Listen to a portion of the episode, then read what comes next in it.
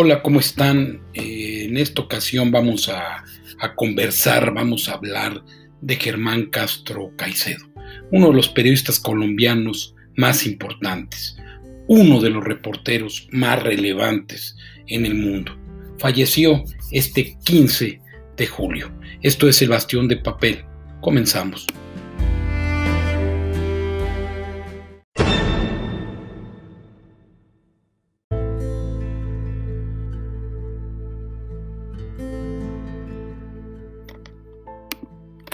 Castro Caicedo, las conversaciones con Pablo Escobar. En Colombia se hace muy buen periodismo y quien llegó a los más altos niveles de profesionalismo fue Germán Castro Caicedo. Conoció su país como pocos y dejó constancia en los 1018 programas de enviado especial, en innumerables crónicas y en 15 libros de investigación, cuando menos. Escudriñaba los temas y las historias en todos sus recovecos y en sus pliegues.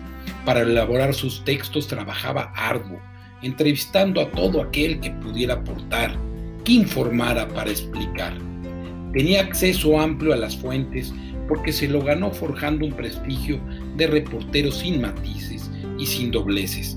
Todos sabían que contaría las historias, pero tenían la certeza al mismo tiempo de que lo haría con los parámetros de decencia que se requieren para salir airoso de conversaciones en las mismas puertas del infierno. Por eso supo y reveló los vericuetos del tráfico de armas, las arduas labores policiales para infiltrar a las FARC y el relato del problema más grande de su tierra, la violencia, el conflicto interno. Uno de los textos más interesantes es el de Operación Pablo Escobar, donde narra sus encuentros con el jefe del cártel de Medellín, con quien se encontró en diez ocasiones y que remata con la narración de los cuatro años que empeñó el bloque de búsqueda para dar con su paradero.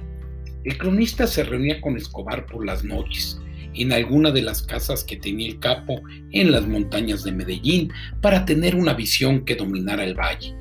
Las conversaciones iniciaban a las 10 de la noche y concluían a las 5 de la madrugada, porque el líder del narcotráfico en Colombia no dormía, porque los bandidos no duermen, explicaría Castro Caicedo en una entrevista con Darío Arismendi en Caracol.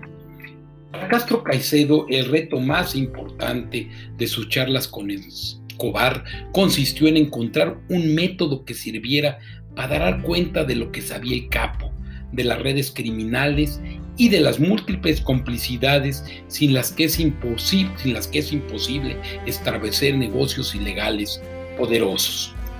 Para tener una idea, el cártel de Medellín tenía tal capacidad de fuego que el bloque de búsqueda alcanzó a decomisarle 2.700 fusiles AK-47 y durante la persecución perdieron la vida 600 policías. Castro Caicedo Supo lo que tenía en las manos, aunque tardó en darle forma, como el vino que se añeja para que alcance su punto adecuado. Escobar alguna vez resumió aquellos días de locura y dinero con una frase, yo soy todo lo que quise ser, un bandido. Hablaba del mar porque su vida transcurría en el mal. Castro Caicedo murió el 15 de julio. Deja un hueco que no se llenará, pero lo compensa con una de las obras más robustas y fructíferas del periodismo en el mundo. Yo soy Julián Andrade. Muchas gracias.